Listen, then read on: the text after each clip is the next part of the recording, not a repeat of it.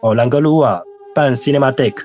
他说最重要的特质就是它是一种宗教式的氛围，不只是崇拜，而是呢让你在崇拜的过程当中，让每一个懂得崇拜的人生发出一种神圣性，也就是寻找到属于自己的那个位置，介入历史的那个位置，这个才是 Cinephile 这个字的真正的含义。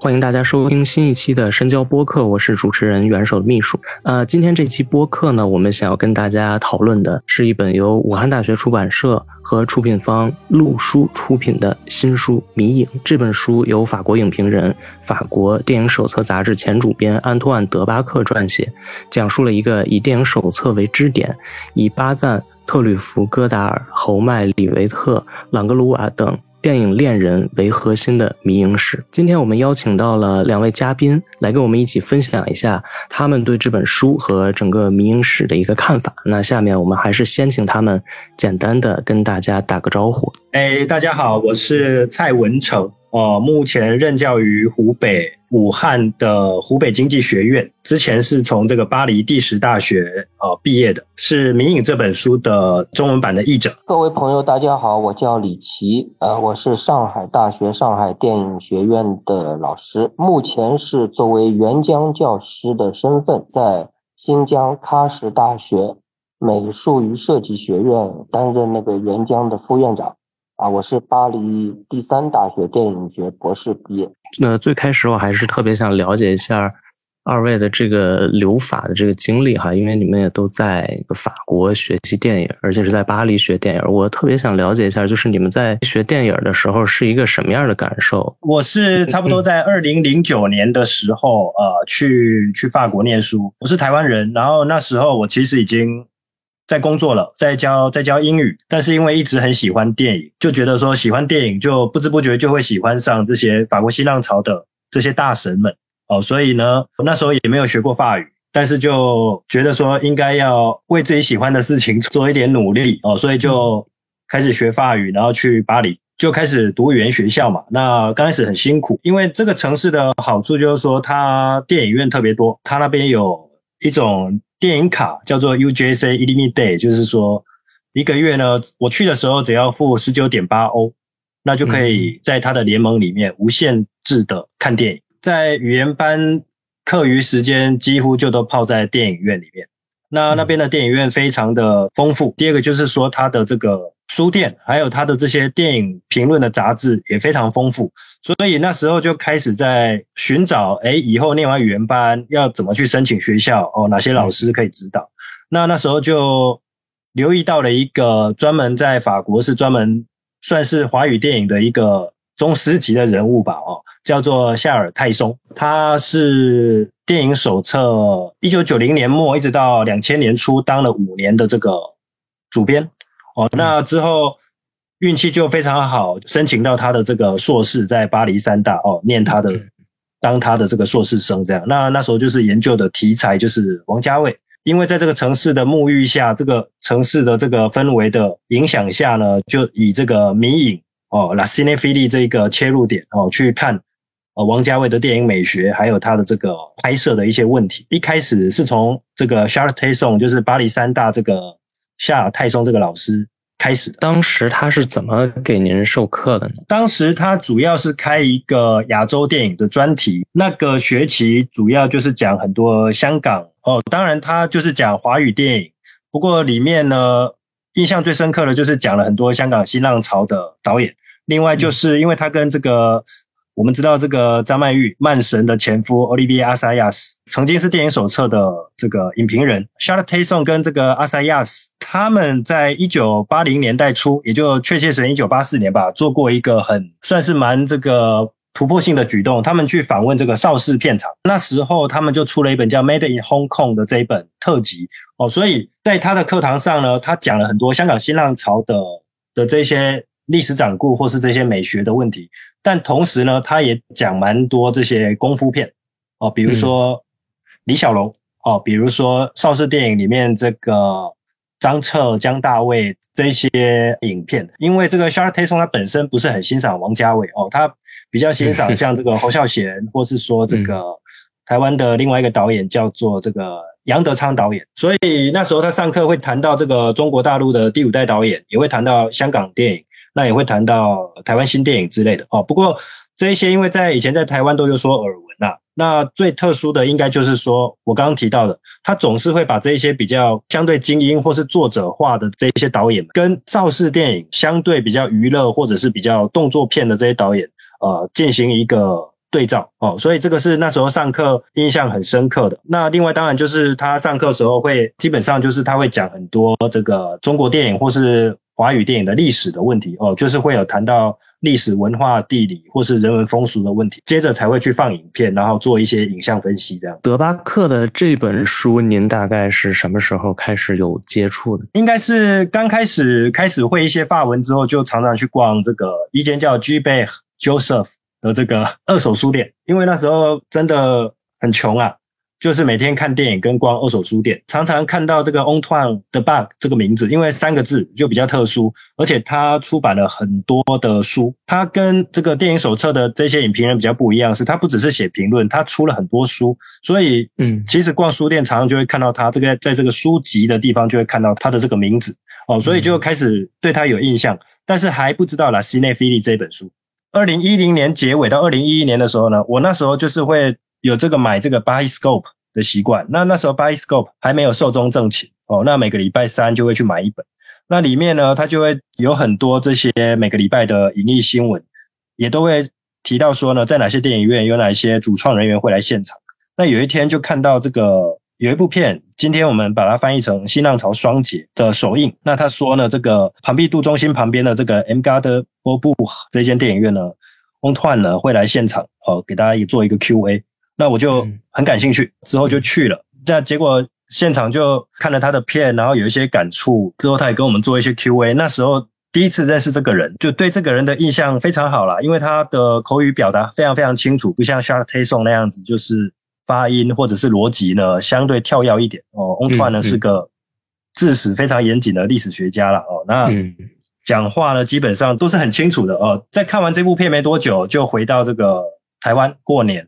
那在过年的时候去逛简体书店，就遇到这个大旗虎皮的民影文化史，就谈到很多翁团的贝克的这个拉西内菲利的事情哦。所以等到我回法国的时候呢，就迫不及待就去买了。那西内菲利这本书，用这个很法语程度还很还很局限的这个情况下呢，就是一个字一个字把它念完，然后那时候还没有萌生要翻译它的这个念头，但是就已经爱不释手了，因为里面谈到了太多以前就听过，但是呢有很多漏洞，不是那么样清楚这个来龙去脉的一些引人的这些事迹掌故。有点像八卦，那甚至也有一些思想性的东西哦。那好像读这本书的过程，帮我理清了很多事情。李琦老师，您是怎么去法国学的电影呢？我跟那个蔡文胜、蔡文成老师，我们习惯叫他蔡文成，因为念白字，跟他不太一样。他可能去之前已经是个影迷了，或者说迷影者了。我呢，最早是上海交通大学广播电视新闻这这个口子上出来的。我是做这种电视，包括。呃，媒体里边做点广告啊，给一些企业做宣传片。我是这么一个影视公司的编导，工作了三年以后呢，我觉得这个突然，那当时同时也在学法文，然后呢，就是有一个特殊的机缘呢，就去了。呃，跟他一样，我们这种非法语专业的呢，基本上都是先得要学法语。所以我呢，最早是在南特学的法语，西面的一个很漂亮的城市，呃，南特。雅克德米的故乡，虽然我当时还不知道雅克德米是谁。那么在那儿学的语言，学了一年以后呢，申请专业的时候呢，又阴差阳错我被降级，因为我毕竟不是电影专业本身，不是科班的，所以呢，它存在一个降级。呃，所以我申请了两个，当时是呃里昂第二大学给我了一个硕士一年级，但是需要留保留一个面试，还有雷恩。第二大学直接给我了他们的本科的三年级，他们本科是三年制的，就是你本科的最后一年。当时呢就犹豫，但是呢，我觉得呢，一个当时看时间的安排等等，信心也不太足，法对自己的语言能力信心也不太足，所以我选择了，我想第一年级比较低，可能就简单，而且那个课程确实是，就整个电影所有的基本上都波及到了，啊，电影史、美学分析、理论。纪录片等等什么的，哎呀，这课太精彩了，我就直接去了。没想到就上当了。他们最后他们不存在考研究生这个问题，所以最后一年等于是筛选制的，啊，所以非常困难啊，连考试带补考，死里逃生。这一年，但是这个我觉得打了很好的基础。雷恩第二大学，雷恩是法国布列塔尼最西面的，伸出去那个角西面的那个布列塔尼的首府，而且他那个时间也很长。啊，这个电影专业的时间很长，而且也有中世纪的人物啊。他们那个带头人叫 Jean-Pierre Berthomet，那是他最后一年教书了。他是法国很厉害，他的好多领域都是中世纪的。呃，布列塔尼电影，他是他是开创者，本身电影史、电影理论，他是奥奥森、奥逊威尔斯的专家，马克思奥威尔斯的专家，雅克德米跟他是忘年交。他拍什么电影，等于有时候会带着他，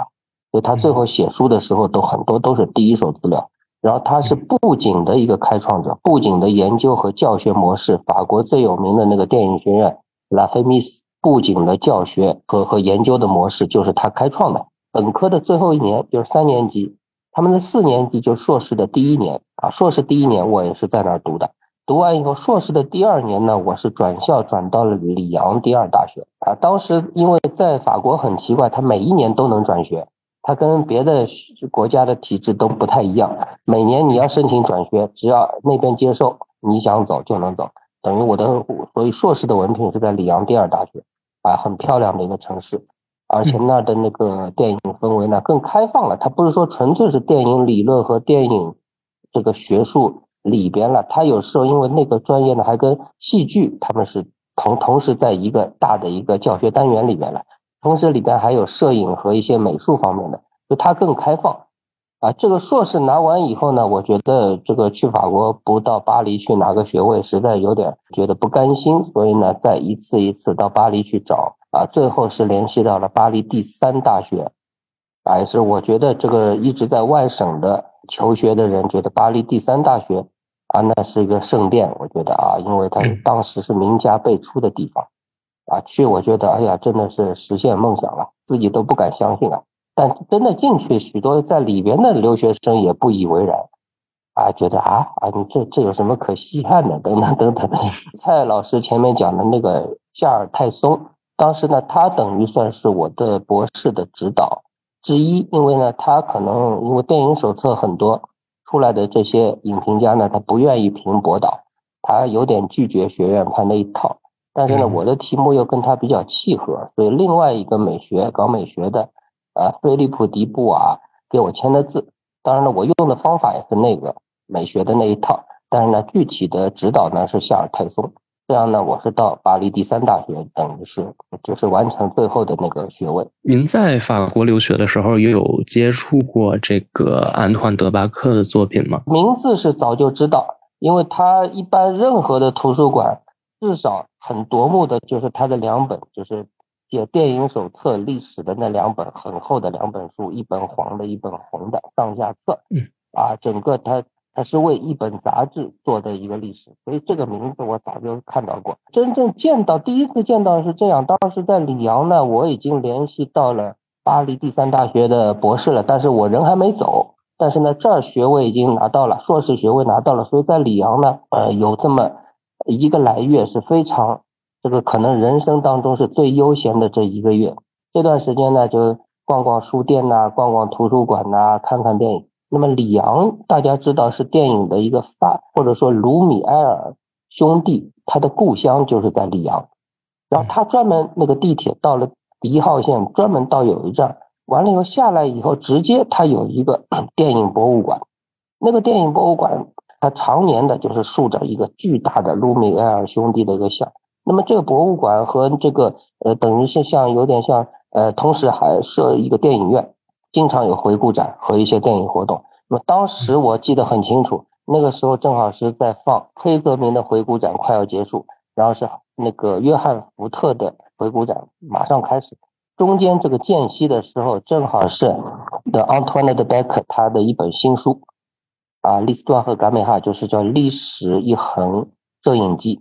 这本书啊，也是我和那个蔡老师后阶段准备啊，我们后后面准备要。合作翻译的一本书。当时他这本书出版，正好对他有一个专访，我我是买了票进去听了一下他的一个一个演讲和那个对谈。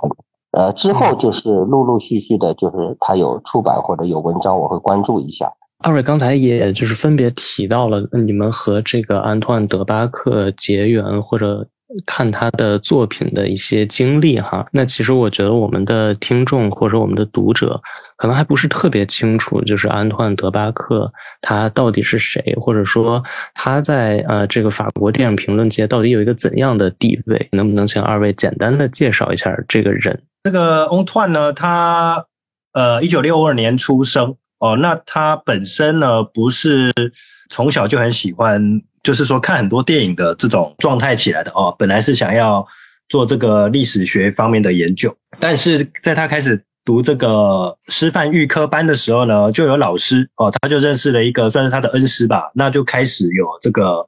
在课堂上会放塔可夫斯基的电影给他们看。那时候就有稍稍被这个燃起了对电影的这一些向往，所以他比较不是像一般的这个。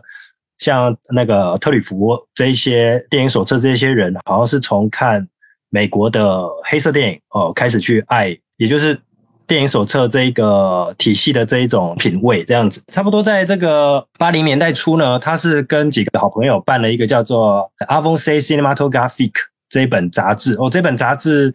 他们因为有这本办了这本杂志，就开始有记者证哦，就可以去戛纳电影节去做一些比较官方的这一种采访。这本杂志可能今天没有什么人知道，但是他今天呢。有一个非常非常 cinephile 的一个名字叫 Vertigo，希区柯克的《迷魂记》的这个片名。这本杂志现在在法国还是延续着它的生命，就是叫《眩晕》嘛。哦，这一本杂志的创办者其实就是 Antoine de Beck。哦，那 Antoine de Beck 呢？他是什么时候加入电影手册阵营的？他的机缘是什么呢？其实很有趣。一九八四年，哦，特吕弗十月二十一号过世的那一天。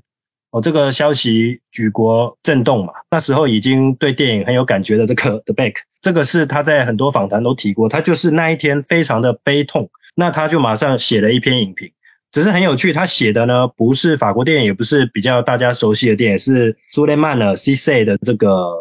巴哈，好像中文是翻成工作吧。哦，他他评的是一部非洲电影。那写完之后呢，他不知道要把这个影评寄去哪里。他就觉得只能寄去 La Maison 的 Cinema 电影之家，那哪里是电影之家呢？就是 g a y e du Cinema，所以他就寄了，寄了之后竟然就被录用了。那这篇文章在一九八四年十二月被刊出来了，从此他就相对官方的进入这个电影手册的编辑群哦，那就开始结识了一批像 T A Juice、Nicolas Sada 这一些八零年代中年纪比较轻的。哦，影评人，因为我们知道这个那时候 Sage 达内他已经离开 Gay Cinema，去到这个 l i b e r a t i o n 了。那留下来另外一个跟达内曾经一起当七零年代中开始当联合主编的是一个叫 Sage Tubiana 这一个曾经也当过这个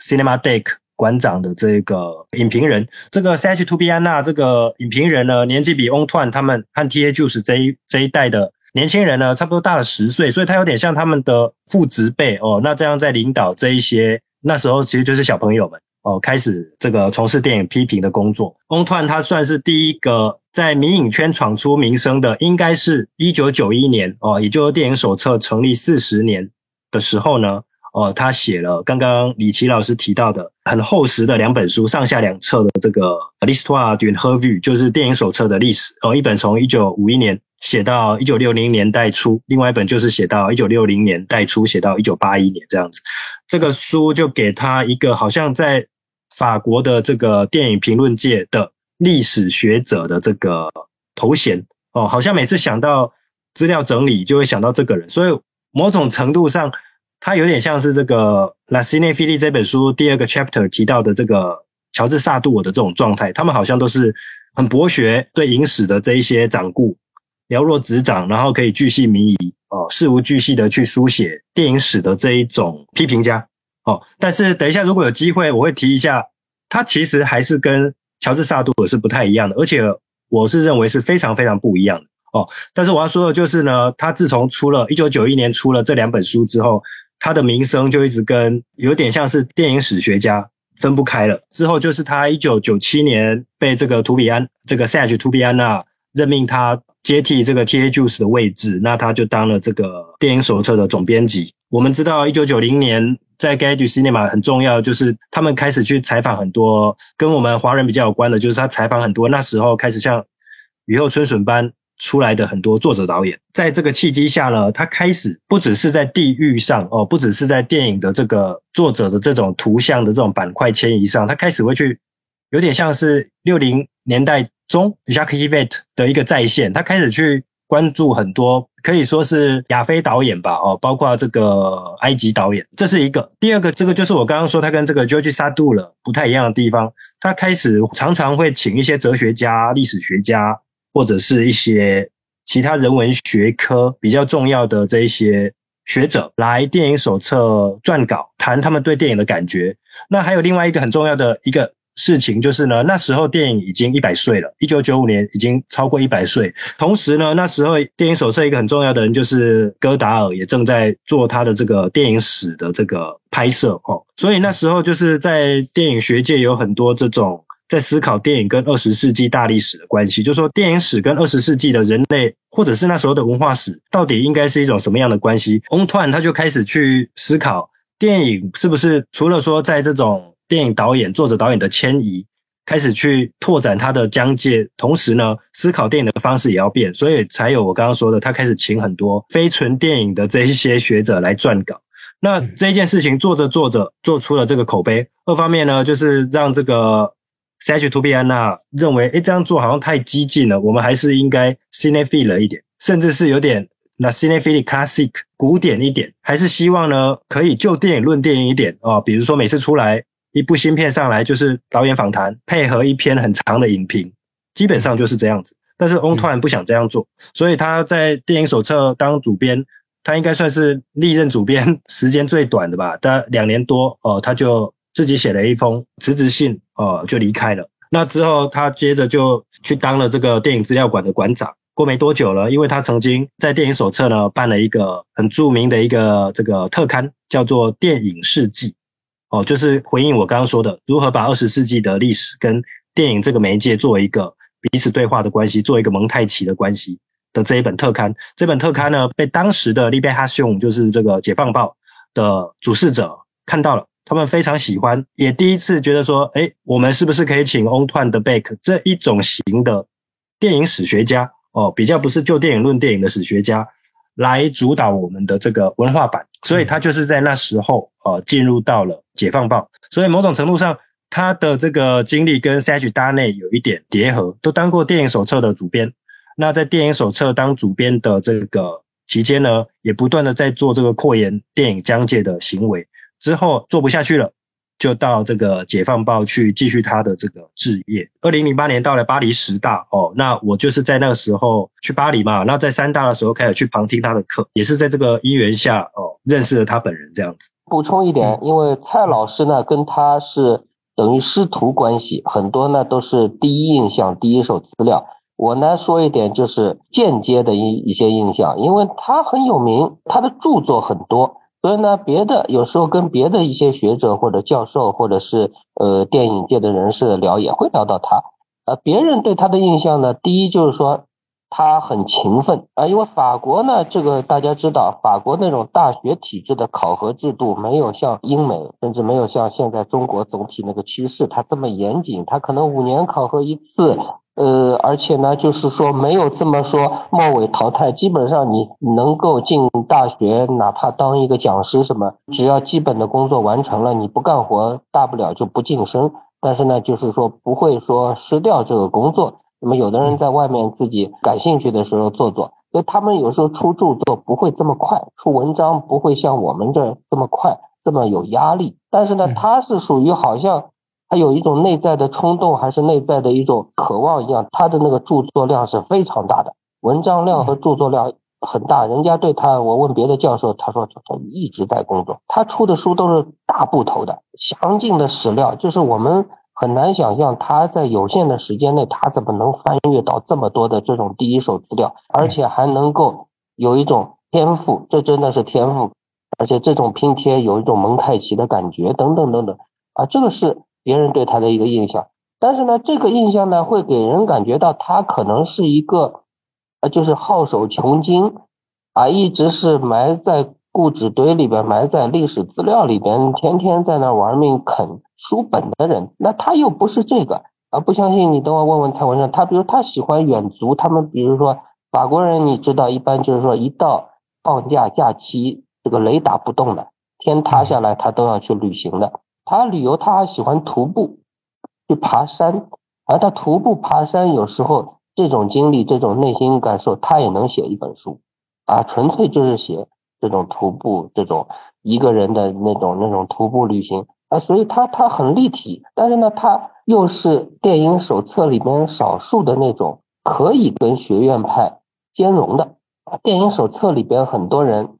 有些是自己做影评家。有些后来到了媒体去做电影方面的节目，有的进了不同的报纸等等等等。但是在电影手册里边做过主编的人里边，他是极少的，就是说他还可以去评博导啊，评教授，评完教授以后带博士生，同时呢研究型的那个著作同时在出。但是呢那个影迷影的这一个一个部分影评界呢，他也可以兼顾。比如说大家知道电影手册。疫情期间的时候，那个那段时间，电影手册不是集体出现了一个辞职嘛？啊，电影手册经常会这样，就是集体辞职以后，新的一轮编辑部的这个团队，也就是现在正在进行的这个电影手册的团队，好像找人把这个团队给组起来的时候，主导的就是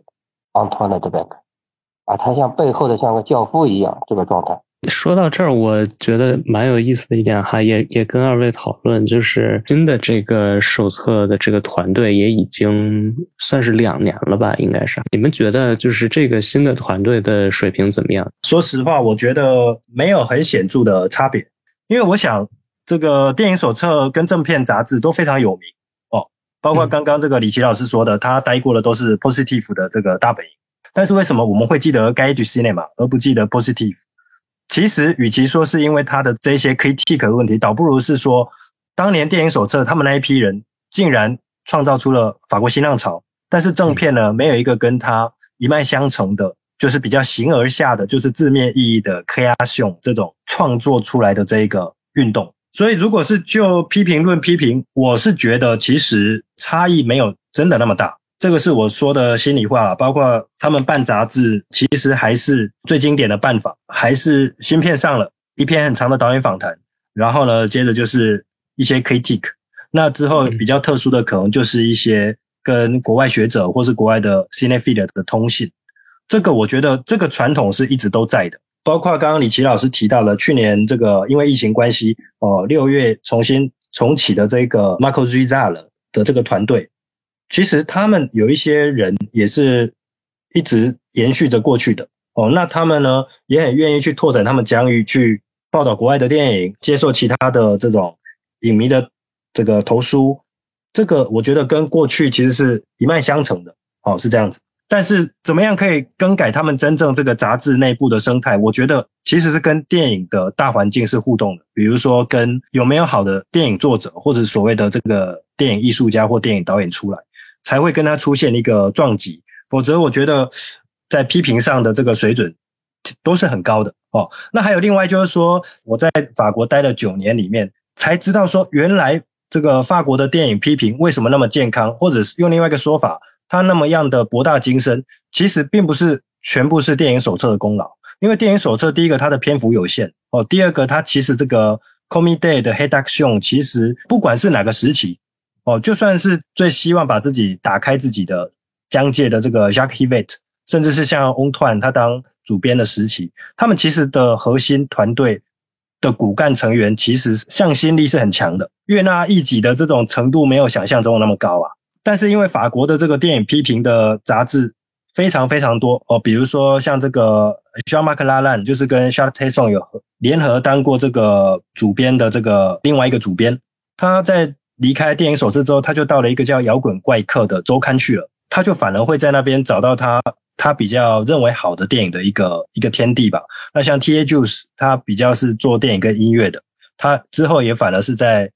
这个摇滚怪客那边做了比较多的发声，倒不是说电影手册这个杂志真的可以代表法国的批评界，或是说它真的有高于其他的，比如说 Positive，或是我刚刚说的摇滚怪客，甚至说几年前在这个法国东部成军的一个叫做 CTM Obsession 这些。也是很好的杂志，而是说呢，五零年代末到六零年代初，当年那一些青年土耳其人纷纷当上了电影导演，是这个原因让电影手册有名。否则，如果是就这个批评的角度来看，我觉得其实没有我们想象中的那么样的高深莫测。当然，它很高深莫测了，但是没有我们想象中的跟其他的。电影杂志，比如说我刚刚讲的那两个电影杂志，哦，有那么样多的差距。呃，李琦老师，您怎么看呢？现在它改组以后呢，我看的不多，没有专门去定。但是呢，上海的时候呢，可以，比如说法语培训中心还可以看到电影手册，啊，正片看不到，正片可能那个全球的那个影响力没有电影手册大，啊，但是在国内呢，可能正片杂志甚至还略压过电影手册。啊，至于专业人士、影迷影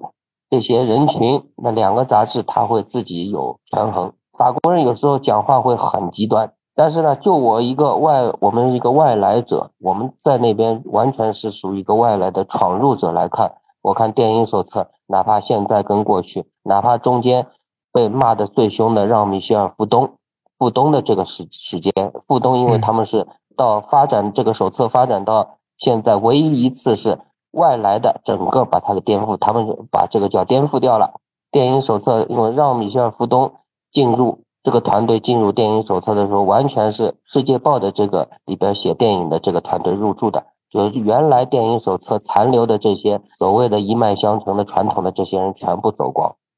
就那个时候是批评的最凶的，哪怕在他们被骂的最凶的这个时代，我也没有觉得。他的文章的质量和采访的质量有丝毫的下降，甚至某些地方都是有突破的，啊，包括现在也是。那么你真的说要权衡说这个呃批评论谁比谁高，这个很难讲，因为评论这个东西，第一主观，第二它更接近一种文学创作。你喜欢这个风格，他不喜欢那种风格，对吧？但是这种文学创作里边呢，又有又基于一种现实的东西，新的电影出现。啊，新的一种角度，新的事件的发生，我对他的一个一个呃评判，这个评判在读者心中的一个化学反应等等等等。我们作为一种去学习，甚至抱着某种朝圣心理去的话，真的没觉得谁比谁高。甚至正片杂志和电影手册，你你你得具体看这一期，我更喜欢这个，我这篇文章对同样一个人的报道，我觉得这个。更好一点，那个好像好像就这篇里边弱一点，啊，这个可以的。总体来说，我觉得真的是差不多，都都是很高的一个层次，都是可能别的国家我还没看到可以达到他们他们这种这种高度的。李琦老师他提到一个很重要，就是说电影手册，不管是电影手册还是 Positive 影评的水准都非常高。当然，我们是外来者，是不是真的有办法看出他的文字功底到哪边？哦，像我本身不是念法语。法语系，也就是说对法语文学没有什么了解的，顶多就是会写法文，我会读法文，会读一些好的法文。但是呢，是不是可以鉴别出来，是不是他用字比较刁钻，句子比较长？这个呢，呃，我就直接承认，我就是一个法语学习者了。比如说，我们常常说乔伊斯写的这个《尤里西斯》，为什么文学性很高？它不只是它的内涵问题，它还有一个形式的问题，所以它可以一整页一个标点符号都没有。或者是它可以一个句子非常非常长，我就是从这个点去切入他们他们文学性的表达，做一个做一个见证吧。比如说李维特好了，Jacques h b e t 他的句子非常非常非常长，这个是他刻意的。你说他的句子这么样的长，是不是某种程度上反映在他之后的这个电影的长拍镜头当中？我们当然不用这样子去这个穿凿附会，但是铁定是有这个蛛丝马迹可循的。他早在他在写。Critique 的时候呢，他就是在做一个 K R 秀的动作，导致他之后在做 K R 秀的时候，里面不只是讲故事，它会出现一种思辨性的东西。那这个呢，从他们的 form，也就是他们的形式这边，就可以看出一些前后的这种关联性。一般是说 Listra 这个叫 Gameha Stilo，但他们其实是像 The Stilo Gameha，就是他们在写文章的时候，很像在拍电影。一九六八年之后的电影手册，他们与时俱进的方式。特别奇怪，特别的像在拍电影。他把办杂志搞得像在拍电影一样，他拒绝去报道电影，那甚至整个杂志有极左倾向。该业其实一九六八到一九七五年之间，有时候甚至不评论电影，不评论电影界的事情，而是去谈很多政治，去谈很多意识形态，跟很多这个那时候国际上的一些文文化的这种脉动的问题。一九七零年代，我们知道，在这个世界上最重要的一个电影运动，应该是新好莱坞运动，也就是六零年代末、七零年代这个风起云涌的新好莱坞运动。这些这么多好的。电影导演其实《盖伊 cinema》他并没有及时的报道，反而是正片亦步亦趋，跟整个电影产业界、跟电影的整个全世界的电影的脉动是完全没有脱钩的。甚至最早报道这个胡金铨导演的《侠女》的，并不是《盖伊 cinema》。我刚刚前面提到这个 Charlotte Dayson 跟 Olivia a s a y a s 他们一九八四年去访问这个邵氏片场哦，里面也请了这个胡金铨导演提了制哦，香港制造，但是。胡金铨导演最早报道他的不是《盖伊 cinema》，是是 Positive 啊。但是呢，全世界真正在乎正片的走向的人，并没有像对着《盖伊 cinema》雾里看花，却觉得哎，我是《盖伊 cinema》的信徒的人来得多。我觉得这个问题非常的讽刺。电影手册它往往会做一些非常非常激进的行为，这些激进的行为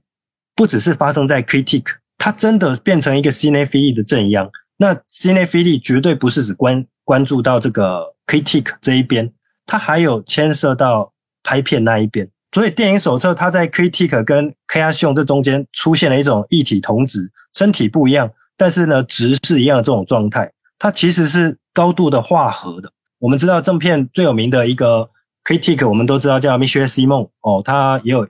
几本书翻成中文了哦，大部分是以访谈录的形式。我记得啦，每次 Michel Simon 在公开场合发言。一定都会被问到该 e cinema 的问题。我参加过他的那几次 conference，他每次提到该 e cinema，真的没有一句好话，总会说呢，该 e cinema 真的那么了不起吗？他不过就是因为他们创造出了法国新浪潮罢了。哦呦，这句话听起来非常的挑衅，但是我觉得他完全讲中了阅读电影杂志的人，或者是自认为是 cinephile 这一些所谓的观影者的心声。不不是每个人都会去读 g a g e Cinema，包括他一直到最近这几年，慢慢的才有这个线上版。那不是每个人会发文，不是每个人会去订。但是大家都觉得，哎，我们跟 g a g e Cinema 很近的原因，是因为我们不管是通过盗版的渠道，还是正式的渠道，总觉得爱上电影，基本上就有两个取径嘛。一个就是好莱坞的，跟美国体系有关的，我们就先不讲纽约帮的，基本上就是美国西岸的这种工业系统。另外一个呢，就是作者系统，也就是。我们今天要谈的，一定会谈到很多的，就是 La politique des a u t e r 作者论、作者策略，或是最正式的翻译，应该叫作者政治的这个传统，我们都会觉得跟这些导演很近，所以我们觉得，哎，我们跟该业好像很近哦。我觉得他有这一个心理机制在背后，在在作祟吧。哦，迷影这个词呢，最早迷影者迷影，呃，法文是 La c i n e p h i l i c i n e p h i l i 这个词呢，李阳老师是第一个，他用了一个别人已经用过的词叫迷影来翻译这个 la cinephile。为什么呢？他觉得影迷不过瘾，影迷或者说发烧友这种这种词，它不足以表达这种热情或者这这种热爱的程度，它远远不够。他把那个词，人家可能已经有人用过迷影这个词了，他说迷影比那个影迷好像更更更强烈一点，他用过来的。这个词什么？cine，cinema 就是电影，没问题啊。比利是什么东西呢？比利是种爱，是古希腊词，可能是古希腊词根吧，我不太记得。希了，如果是希腊词根的话，是爱。这个爱是很深的，这种深刻的程度呢，是达到了一种迷狂，达到了一种失去理智，甚至达到了一种病态。到这个程度，我换一个词，它还有一个词，比如说贝多菲利，贝多是小孩儿。它是医学用词啊，威力爱爱小孩儿，但是这个词翻过来是什么？恋童癖，就是是种精神疾病啊。就他对电影这个迷恋的已经到一种精神化的东西了。但如果是种你看恋童癖也好，还有什么什么什么癖好，什么什么癖患者，都是这个比例。所以这种词，你想，如果是恋童癖也好，恋物癖也好，恋什么什么也好，那这种人把。喜欢这种东西变成了自己一种什么？一种第一是生理需要，第二是心理需要。而且是精神层面的一种需要。这种需要跟自己的生活已经息息相关了。我整个生活的一个重心是围绕这个东西了，而且是一种达到一种很疯狂了，对吧？我的个人生活要跟他完全要连连接在一起了，甚至是变成一种类似于信仰的东西了。所以你想，影迷这个词，中文词，你的感觉我远远到不了这个程度。就迷影者，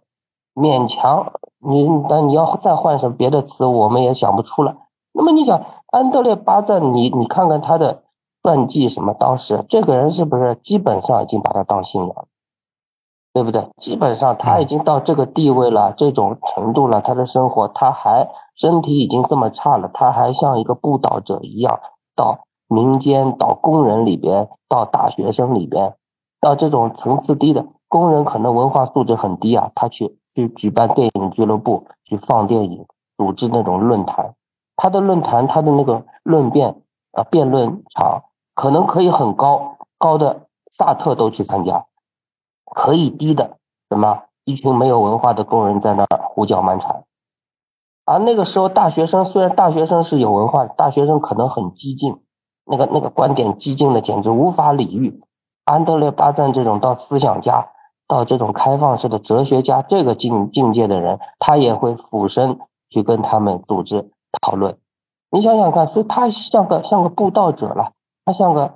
基督教人家说传福音的人了，所以就是什么？那么到了具体的一些措施来说，那么大家看这本书都可以，比如说巴赞也好，朗格鲁瓦也好，呃，那个电影俱乐部最早的时候战前就开始了，到了战争，呃，二战中间的时候，地下的形式还在延续着，对不对？到了后来开始又开始有杂志，而当时很多杂志，迷影方面的杂志有很多。这种杂志当时的那种随意性，你你随便只要有点资金就开始，然后办了几期不行了就死掉了。所以法国真的研究电影杂志的话，会很多很多杂志。这些杂志你会发现好像都很短命，有的甚至很高，里边写撰稿人那个层次非常高，有作家、哲学家什么，但是他可能办办了十年、三年、五年就完蛋了，这很多很多。啊，所以是这么一个状态，所以他的状态完全是个业余者的状态，而且在这种业余者的状态当中，大家是平等的。你是一个没有文化的工人，你去参加辩论；你是萨特这种级别的人参加辩论，他都是一个什么业余者的状态，啊，大家在里边都是平等的，这种文化是很少见的。啊，我上次做那个直播的时候说，有两个，一个雅克奥蒙，一个米歇尔西翁，这两个人还会，比如说。呃，在法国出现这种，法国那个电影新片上映是周三上午第一场，那么在周有些新片会在周二的八点钟左右的这一场会有一个叫提前放映场，只有一场，这种大家都会去抢票。雅克奥蒙这种，呃，电影美学现在还活着的里边，法国甚至西方世界算中世纪的，米歇尔西翁。是那个电影音乐和声音，基本上西方算是中世纪的，他们有时候还会嗯花钱去排队买这种票。这个只有在影迷影迷影文化里边会出现的，你换任何一个其他领域的都很难出现。我举一个例子，就好比比如说文学里边，刚刚得到了茅盾奖的一个作家，如果新书的一个发布仪式还有签名。你说钱钟书或者季羡林会排队去买票去买本书找签名吗？会吗？这很难想象的。但电影电影领领域里边，迷影文化里边会出现这种状况，这是很特殊的。对电影的呃那个影响呢太大了，因为他们本身他们在他们在影响历史啊。新浪潮就是从他们这出来的，他们从开始写作开始想要影响这个电影的创作，提出了口号式的东西，完了他们自己又怎么？进入电影，变成导演，影响电影史。所以说，奥利维阿塞亚斯就张曼玉的前夫，现在他老了。当时我那个时候，他大概四十来岁的时候，上海电影节经常请他嘛。他那个时候就说：“啊，这个我是最后一个电影手册的评论家变成导演的，最后一个人。现在的所有导演全是什么？就是电影学院培养出来的。”啊，他的意思就是说，最后还继承着这电影手册精神的就是我了。而且还有一种影响电影史，比如说希区柯克。等于他们像先知一样给你指明了希区柯克这是一个无穷无尽可以开采的一个宝藏，啊，其他领域的艺术也可以在里边找到灵感，等等等等，对不对？没有他们希区柯克会有这种地位吗？我看不会的，对吧？甚至亚洲电影能够进入到世界电影的舞台，也就是功不可没的。一个就是我前面，呃，蔡老师前面已经说过的，就是八四年的时候，奥利维亚·阿塞亚斯和夏尔·泰松。他们两个杜比亚纳呃组织的一个团队到那个香港啊，第一手在第一手资料，而且不是说你亚洲的电影到我这里来参加电影节，而是我主动跑到你的本土，到你的片场采访跟那个邵氏那个合作过的一些导演，我采访胡金铨，采访刚刚崭露头角的徐克、徐元华等等等等，是吧？这个杂志到当时第一个。最早的整个一本特刊介绍到欧洲，所以亚洲电影包括，嗯，那更别说后面的什么贾樟柯啊，他们这些啊，包括伊朗的那个那个叫什么阿巴斯基亚罗斯塔米等等等等，都是他们先什么引入引入介绍，然后呢，他们参加一些那边的电影节，然后再他们进行采访等等等等。那么现在你说阿巴斯基亚罗斯塔米虽然已经已经去世了。他是不是影响影响了很多世界上的其他国家的电影创作，对不对？那那等于在这个层面上，电影手册又是一个开拓者了。他的一些作为可以影响世界电影史的一个发展，同时他们自己也变成了电影史的一部分。那这这个我觉得就是所谓迷影文化来说，包括电影手册来说，这个结合在一起，那这个意义是很重大的。其实我自己看这本书哈，我特别有感触的就是第三章和第四章，就是特吕弗，一个是他的这个希区柯克事件，就是他怎么样把希区柯克真的是打造成一个神；再有一个就是他写的这一篇法国电影的某种倾向，这个撰稿始末。呃，我觉得这两章是我特别感兴趣的地方，就是。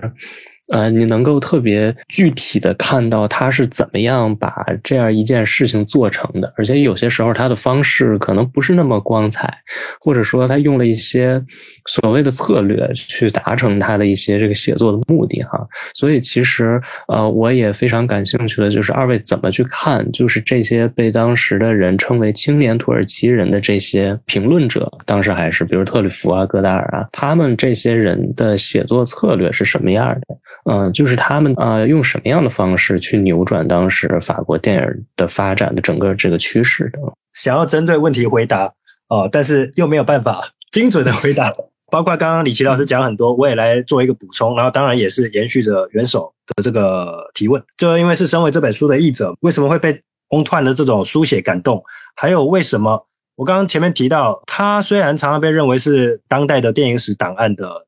你可以说是。第一把交椅吧，哦，我想这么讲不为过吧。但是他呢，绝对不是这个死死的把档案秀出来给你看。刚刚李琦老师说，这个 On t w e n t Back 有一个特长，他总是能够我们发文说叫做 Feel Rouge，就是那一条红线，他总是可以有一个问题意识灌到底。那当然中间会不断的透过史料，不断的这个进行变奏。哦，然后他去做这个蒙太奇。为什么我说这个翁团呢？他写这个拉西内菲利这个这本书呢？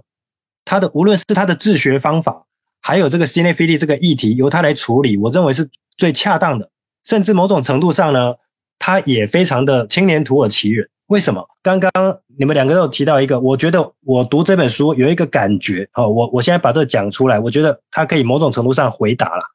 什么叫青年土耳其人，或者说什么叫做 On t w e n t Back 这种档案处理者？有一个严谨的学者，但他却那么能够那么样接地气。他是什么呢？总是能够让历史啊出现人味啊。那总是他在写人的时候呢，总是能够让我们读者在这些人的身上看到历史感。这个我觉得是呃回应刚刚无论是呃说这个 cinephili 怎么影响电影史，还有呢为什么 Guide to Cinema。会一直被大家记得的原因，就是呢，他们在做批评的时候，他不是呢做一个客观性的批评，他是有高度的介入性的举动的，而且就像这个书中的 introduction 提到的，跟青年土耳其人一定会连接在一起的一个词汇叫做作者策略。哦，又叫作者政治。那到美国去之后，被叫做作者论。哦，这个翻译是最今天大行其道，尤其在华语电影界，或者是华语的一般的这个日常用语当中。但它其实是最不精确的，就是 author theory，作者策略。它其实不是一个 theory，它其实是一个 strategy，它其实是一个策略，它是一个呢爱电影的策略。他们呢不喜欢某一种电影，而喜欢另外一种电影，结果他们。爱这个电影，像刚刚李琦老师说的这个爱的问题，他因为爱的关系，所以他把这个电影照理说是个无生物，是个物，他竟然把它人形化了。他甚至不只是我们常常说的卡通，或者是所谓的这个拟人化而已。他竟然在电影身上看出了一个东西，叫做灵魂。他他们爱的电影是跟影魂有关系的，所以电影这个东西被人形化了，所以他们会跟电会讲出啊，跟电影谈恋爱的这一种言论。或者说啊，把电影谋杀掉啊，这种言论。这个青年土耳其人，我想他们写作策略很重要的是呢，他们一方面呃也也是在书里面一直提到的，采取不介入的这种姿态，但是另外一方面呢，他们要积极介入，甚至包含特吕弗创造这个 la politique des autres 这个字，它本身就是要去政治化的，但是他又用了 politique 政治的这个词，它有一个很奇怪的这一种又介入又不介入，看起来好像是不介入。其实他们是想要只关心自己最关心的事情，也就是电影，甚至呢可以把他们对电影的这种感觉拔高到当时可能在二战之后哦，在法共或是在其他的知识分子圈，他们关心的哦可能是一些主题至上的这一种艺术作品，或者是电影，或者是这一些比较家族情怀的，比如说那时候最经典的哦就是乔治萨杜尔，他虽然也是有。会崇拜人的这种特质，会迷恋人的特质。当然，因为他迷恋的对象哦，是那时候在，因为我们知道拉西内菲利这个东西跟二战之后的冷战思维一定是牵连在一起的。那因为他迷恋的不是好莱坞，或者是以好莱坞为代表的这个西方集团，所以他突然就出现了一种话语的正统性。那时候的一批法国的相对战前就开始在拍片的一些老导演。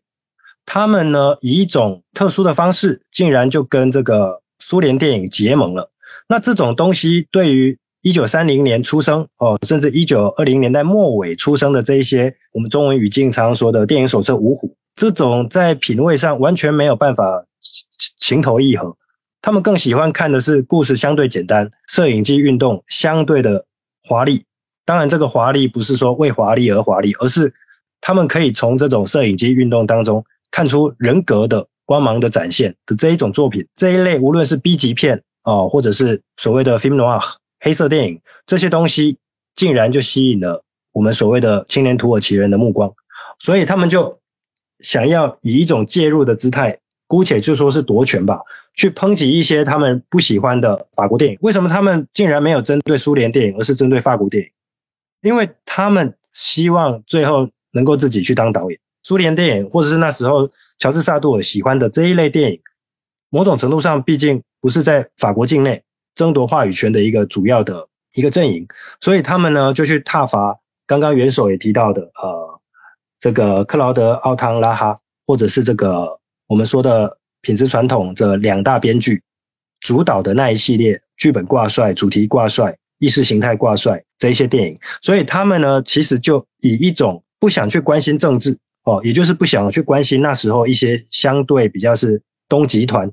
的这一些议题或者是文艺作品的方式呢，去施展他们的另外一种政治。我们知道青年土耳其人很重要的一个批评策略，在书里面一直提到的两个字，中文字就叫挑衅，或者叫纨绔做派，或者就是我们今天中文语境常说的怼啊，就是喜欢跟所谓的主流文化对着干。他们是亚文化，他们喜欢的电影也是亚文化的。但是呢，他要告诉这些主流的 politic 拥护主流 politic 或是认为高大上的这些知识分子，你们错了，因为你们根本不懂电影。对我们来讲，我们对电影的爱当然是附着在这一些 B 级片或者是 film noir，或者是刚刚李琦老师提到的不被看中的，尤其是他离开英国之后，完全被骂得一无是处的这个 money maker，也就是希区柯克这个人。在这些电影当中，我们才能看到属于我们的 politic 哦。所以特里弗取了这个 “politique des odeurs” 这个词。我们可能会说，哎，特里弗他好像总是喜欢沉浸在荧幕里面，不喜欢跟世界有所脉动。侯麦好像也是一个非常天主教的哦，非常喜欢在电影里面寻找唯灵论，喜欢看电影希区柯克的电影，谈一谈灵魂这些问题。好像他们呢是很幼的，或者我们所谓的他们呢很不很不左，很不介入，他们呢很出世。如果我们是用这种角度来看，把他们的对立面，比如说之后的戈达尔，比如说跟侯麦发生战争的这个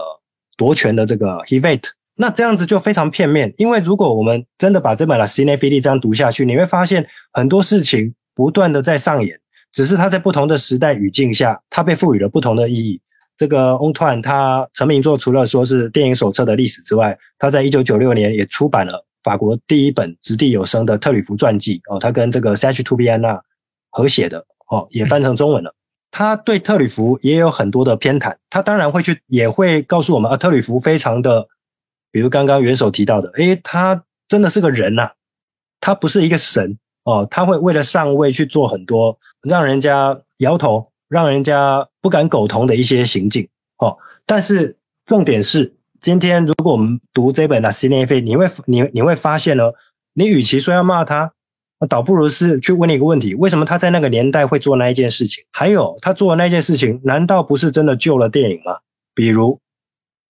因为他做了这件事情，新浪潮才有可能。哦，所以那当然回到我刚刚的那个历史不断重演的这一个。视角来看的话，就是说呢，我们总会认为那 politique de Zorde 为什么在一这个 Hevet 上台之后，一九六三年上台之后呢，好像被质疑，甚至包括 Hevet 钦点的卡莫利啊，或者是这个拉波利这两个新任主编，或者是甚至那时候的拉巴尔特，这些人好像都在质疑作者论，呃，所谓的作者策略或作者政治，还有场面调度。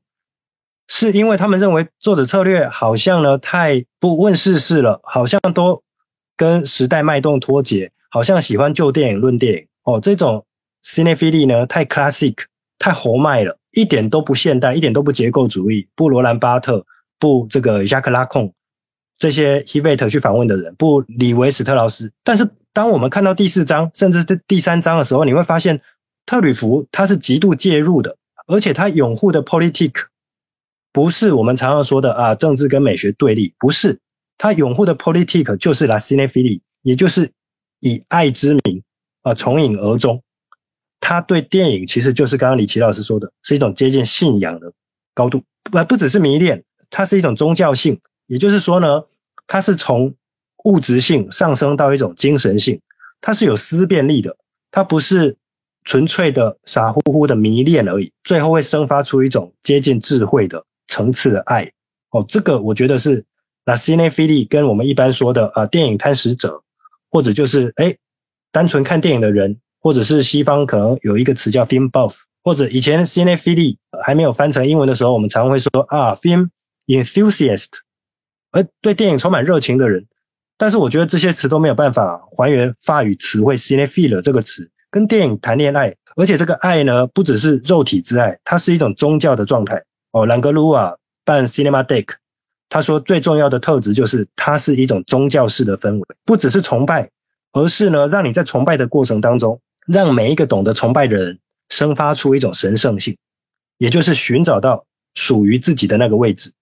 介入历史的那个位置，这个才是 Cinephile 这个字的真正的含义。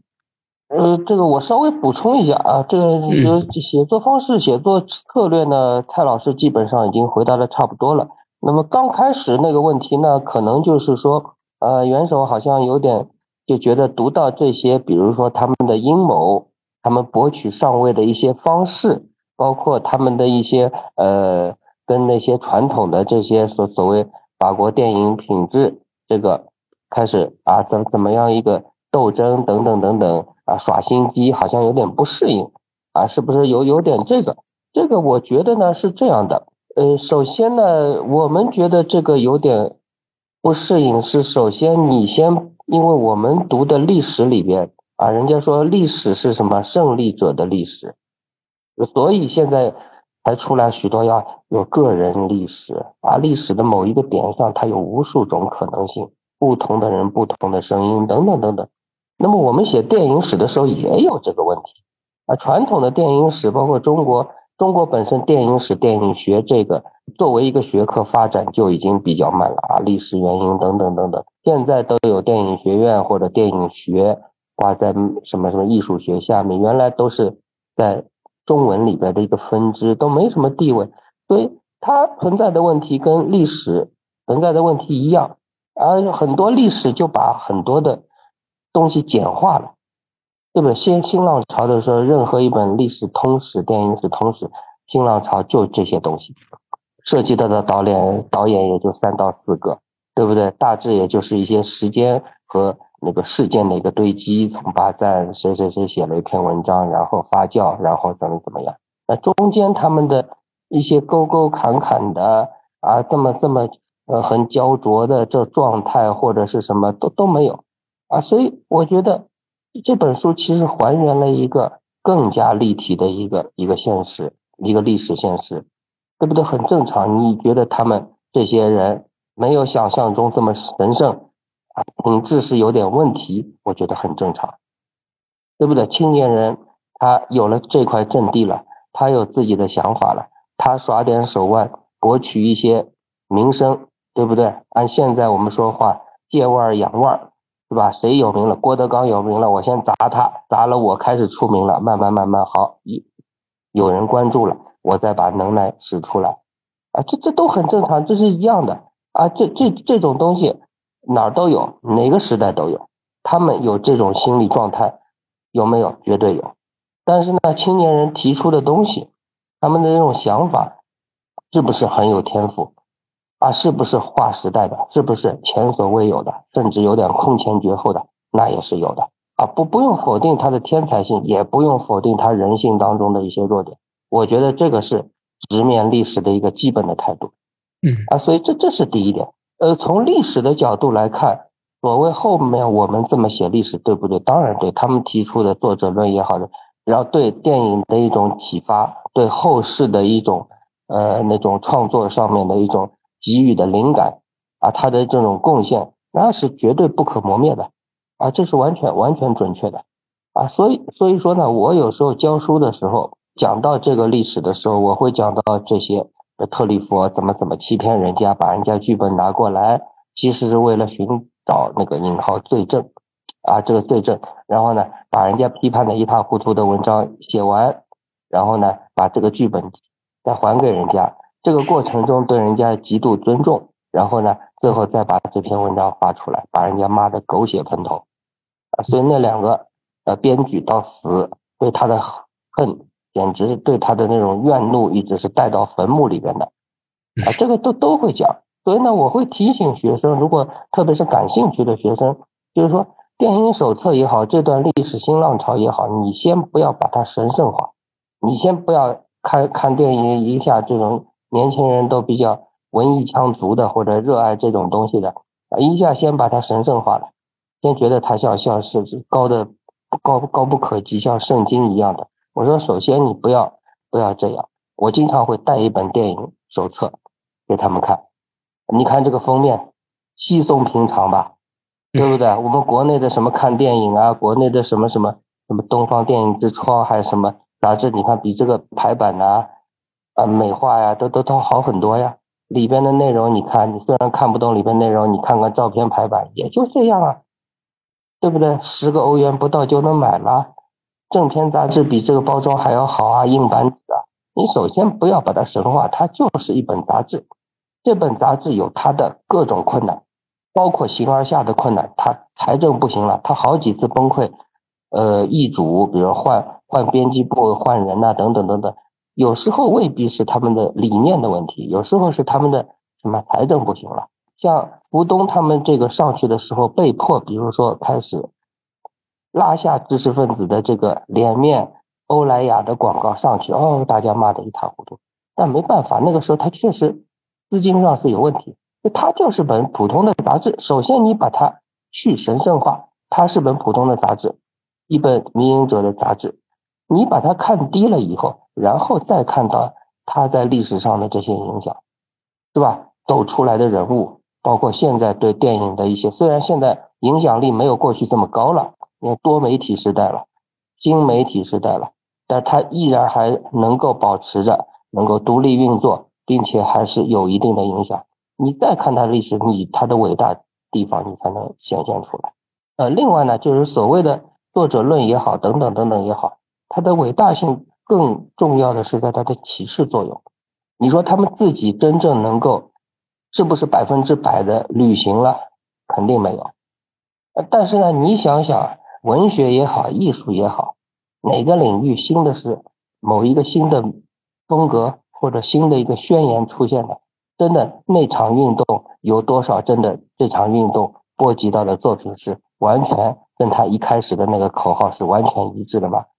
也不会很多吧。我觉得二位刚才对这个呃，不管是写作策略啊，还是他们所谓的这个 政治的解读，我都非常认同哈。像《迷影》这本书，它就是写到了一九六八年。然后在这个之后呢，其实我觉得对德巴克来说，这个迷影文化是逐渐的消逝了，因为它实际上也在就这本书最后结论的部分，它有一个小标题，就叫做“迷影圈消逝始末”。不管是像这个迷影整个的这个圈子啊，还是他们所倡导的这种作者策略、场面调度啊，这种东西是怎么样走向死亡的？呃，其实我我在这我看这本书里有有一段，就是其实他引。了一段戈达尔的话啊，戈达尔他就说场面调度是不存在的啊，就是我看到这儿还是比较震惊的，所以我不知道二位怎么看，就是这种迷影的这种死亡呢？我先补充一个哈，因为我们刚才一直提到很多正片的问题哦。另外，我们知道那时候的这个风起云涌的这个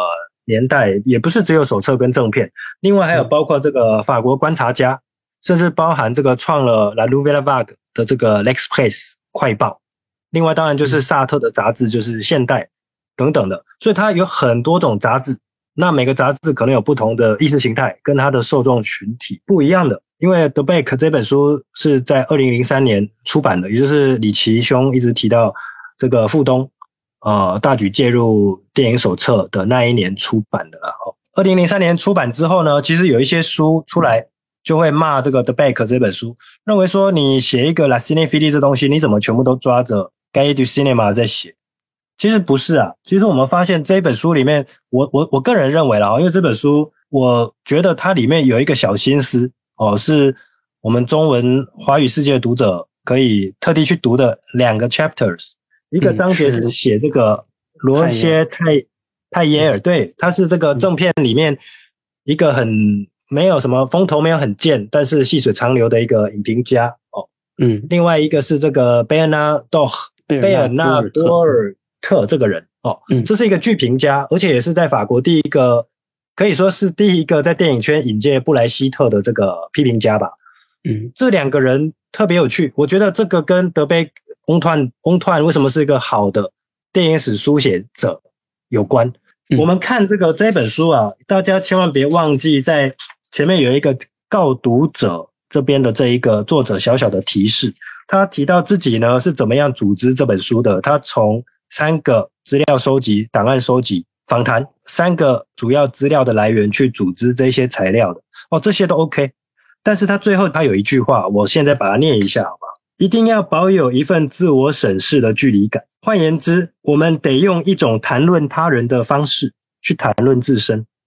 唯有通过这种不离不杂的方式，一个身兼影迷的历史学者才可以与其书写对象维持一定程度的距离感，但又无时无刻不保有一种想与之亲近的渴望。哦，讲述历史就要具备这份渴望，呃，讲述故事就要具备这份渴望。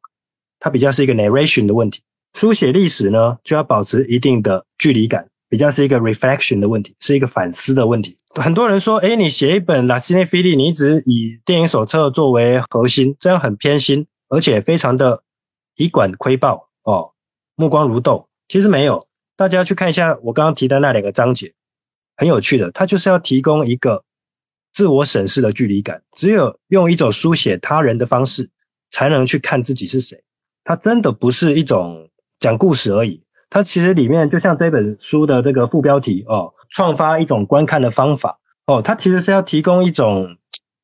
方法论吧。它不只是说给你看一个故事，它其实是要告诉你怎么让人出现历史感哦，让历史出现人味。那这个呢，跟元首刚刚问的问题，哎，当然就有关了，因为我们知道场面调度跟这个作者策略啊，哦，这一些青年土耳其人里面当然就包括包含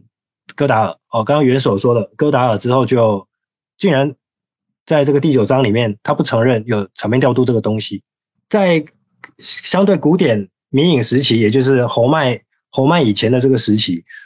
他们就是喜欢做前三排，为什么？因为不喜欢看到荧幕有框，他们就是喜欢没入影像，喜欢完完全全的认同。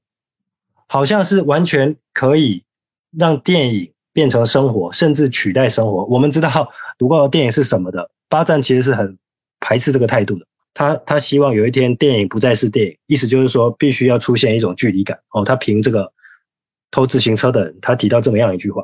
为什么戈达尔会讲这个话？哦，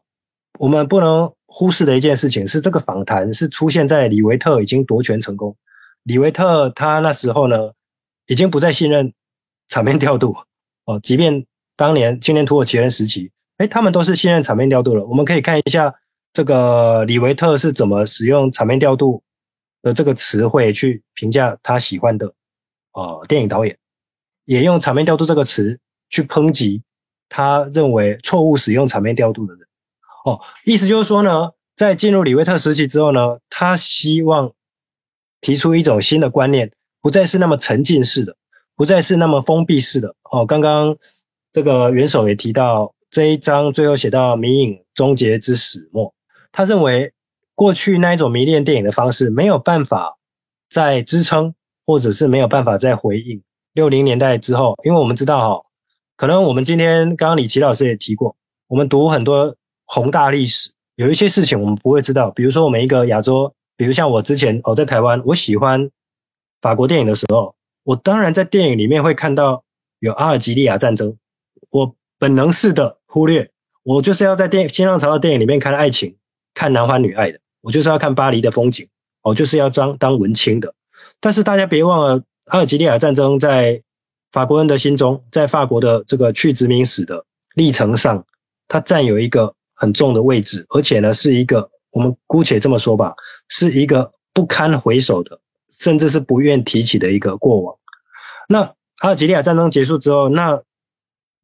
必须要对这个事情做某种程度上的回应。尤其像电影这一种，跟历史、跟生活其实是一体两面，甚至是一体同质的一个美彩，他要回应啊。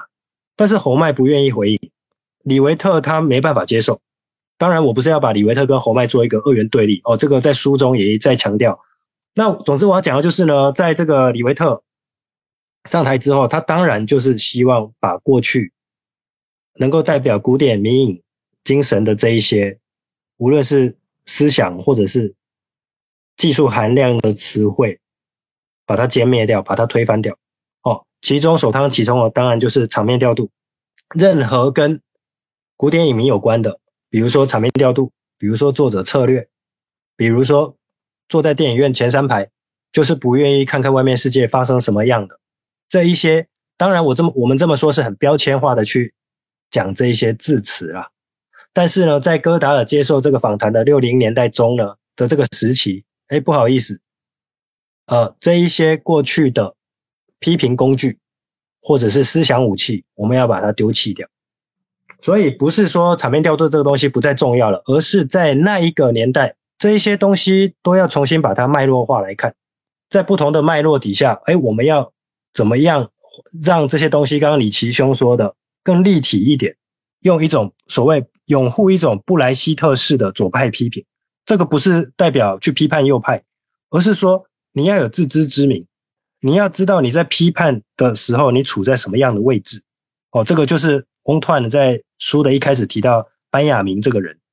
你不能太介入，但也你也不能太事不关己。翁团这本书，我觉得它当然是一本礼赞。作者策略的一本书写方式，但是它是革新过后的作者策略。我知道这个上上一期这个元首跟这个彭若愚做了一个访谈，讲这个公民凯恩，在这个访谈的最后，你们提到了这个保林凯尔跟这个安德鲁萨瑞斯的问题。啊，嗯，是的，那就有提到了这个到底是曼克的问题，到底是 Orson Welles 创造了 Citizen Kane，还是说编剧创造的？哦，那在这一次这个争论不休的最后呢，突然元首就说了，大家可以关注一下翁团的《La c i n e p h i l i 哦，那一刻我觉得这个真的是一个有意义的巧合。哦，因为它就是一本作者策略的实践，但同时呢，他带来了布莱希特，带来了这一种反反思、纠正太过青年土耳其人的这一种这种举措。安多安德巴克呢，我跟蔡老师的一个共识就是他。虽然是影评家，又是历史学家，呃，完了以后这两个身份其实有点冲突。所以呢，影评这个东西呢，它跟审美又有关。所以呢，它跟一般的历史学家还不太一样的是，他是一种有点美学化了的历史学家。那么在电影美学当中呢，其实电影这个东西，我们诗意上来讲，美学诗意化，它就是有一种死亡的一个宿命的。啊，电影首先它记录的是什么？消失的东西，对不对？记录的东西，你我我们看，我们在看到这个电影影像的时候，它都是消失的东西。我们我们研究电影史也好看过去的电影也好，这些人都已经不在了，这些场景都已经不在了，甚至这些这些风景都已经不在了，有的地方可能已经已经毁掉了，或者是消失的，就它有这种宿命。它是另外电影历史上它的胶片有时候，呃，经常会发现它什么出现了火灾啦、遗失啦等等等等，因为战乱所以它就毁掉了，有很多有名的著作被毁掉了等等的。所以电影这个东西，它它的一个死亡是它的一个宿命，而是它一个失忆的宿命。有些影片本身就是表现正在消失或者已经消失的东西。这戈达尔。在，呃，不管他做后面的那个电影史也好，不不不管他是一些有些言论也好，电影是什么？是什么什么毁灭的艺术啊，或者正在毁灭的艺术啊，或者表现毁灭的艺术等等，就类似这种观点，戈达尔也好，别的理论家也好也好，很多很多，啊，电影美学家很多有这种观点。所以呢，德呃昂托纳德贝克的时候呢，大家仔细想，他是做历史的。他研究的这段历史，在他年轻的时候对电影感兴趣的时候，又对这段段历史感兴趣的时候，其实当时那个时候的所谓的迷影者的这个群体和文化的这种状态，它已经是变化了，已经不存在了。啊，虽然还有，比如说电影资料馆里边还有让杜谢什么还在坚持电影电影俱乐部啊，在做评论呐，组织谈论呐，但是呢。这安安托纳德贝克他生活的时候，已经起码在西方电视已经是比较普及了。在二战以后的他所写的这段历史里边的那种氛围、那种状态、那种呃迷狂的这种程度，已经衰减了，啊，或者说没有衰减，是以另外一种方式，借助于电视媒体啊，还有一些比较成熟的杂志啊，包括大学体系。那个时候大学体系慢慢起来了，电影已经进入大学了。就大学里边，虽然电影手册也好，迷影群体也好，觉得它是反学院派的，但是不可否认，在大学这个电影相关的专业里边，啊，迷影者的这个精神，甚至某些老师就是迷影者，啊，他他还是在另一种方式在延续着，就他的状态已经很多了，就是当时那种疯狂生长、野蛮生长的那个状态，那种活力，他觉得不存在了，所以他他会把那种。电影本身的这种正在消失、死亡的宿命带到他的这个写作里边。那么仔细想想，其实搞历史的人，历史的宿命也是什么？我我着手的，我正在研究的，我正在对话的东西，其实是已经消失的、已经死亡的东西啊。所以他把这两个意象其实结合起来了。所以我们说，安托万·德巴克他是一个啊诗意化的，或者是有点美学化的这么一个。一个历史学家，啊，这这个这个这个，我觉得这是很有趣的，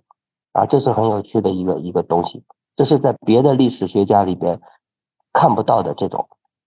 还有一个所谓那个呃不存在呃场面调度呢，是这样的，比如说有一个一个一个很有名的一个批评家，呃，叫 Jean Jean Claude b i e t 他曾经分辨过三个词，他也是属于电影手册后面慢慢续下来的一个一个人物，写作为主，也拍拍纪录片。那么他说他把三个词给区分开来，所谓他说，比如说电影调度，它是一个词，还有一个词代表导演的是叫黑亚利扎德，然后呢，电影如果作者电影的话，他给了一个词词，法文里边叫 cineast。Cineast cinema，然后把它人格化。Cineast，作者导演是 Cineast，什么意思？是电影艺术家。前面我说的第二个词黑亚利在德赫是什么？它是属于叫编导，就类似于电视台的编导，或者叫导演。这个导演的概念呢，就有点像好莱坞当时经典时期那些没有地位的导演，他的作用其实他不参与剧本写作。他只是一个一套啊工业生产线上的一部分，它的作用是什么？把已经写好的剧本，把它变成视觉化、视听化，把它变成荧幕上我们看到的这些。那么所谓场景调度啊，那个场面调度这个词呢，一般在法文里边是用在戏剧舞台上的。那么大家知道，所谓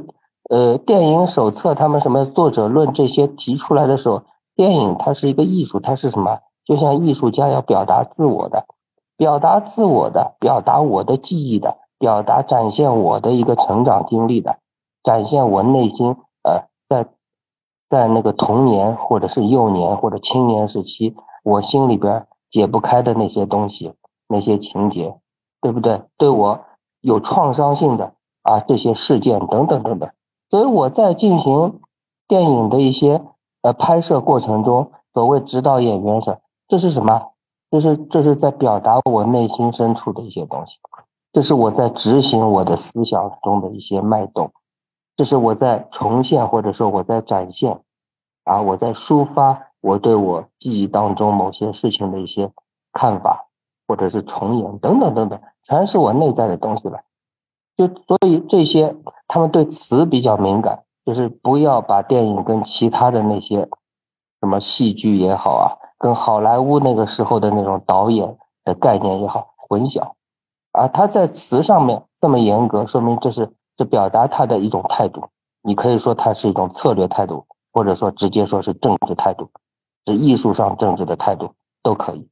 最后，我们还有一个呃，每个节目里都会有的一个环节哈，就是请两位给大家推荐一部最近看到的一部好电影，不管是新片还是老片。其实呢，我这个第一呢，我其实教电影以后，呃，看片的时间不多了，因为教学包括要写东西等等，已经占据了很多时候，尤其是要备新课，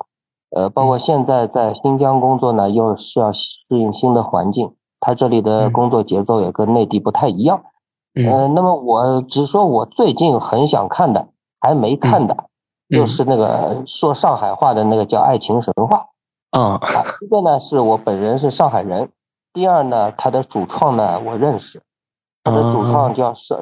邵艺辉，是个女导演。呃，我怎么认识她的呢？是通过那个影片的这部影片的沪语上海话的这个沪语的顾问啊，这个人送绰号叫钱小坤啊，这个 胖子在那个影片里边是客串了那个呃苏北的一个城管。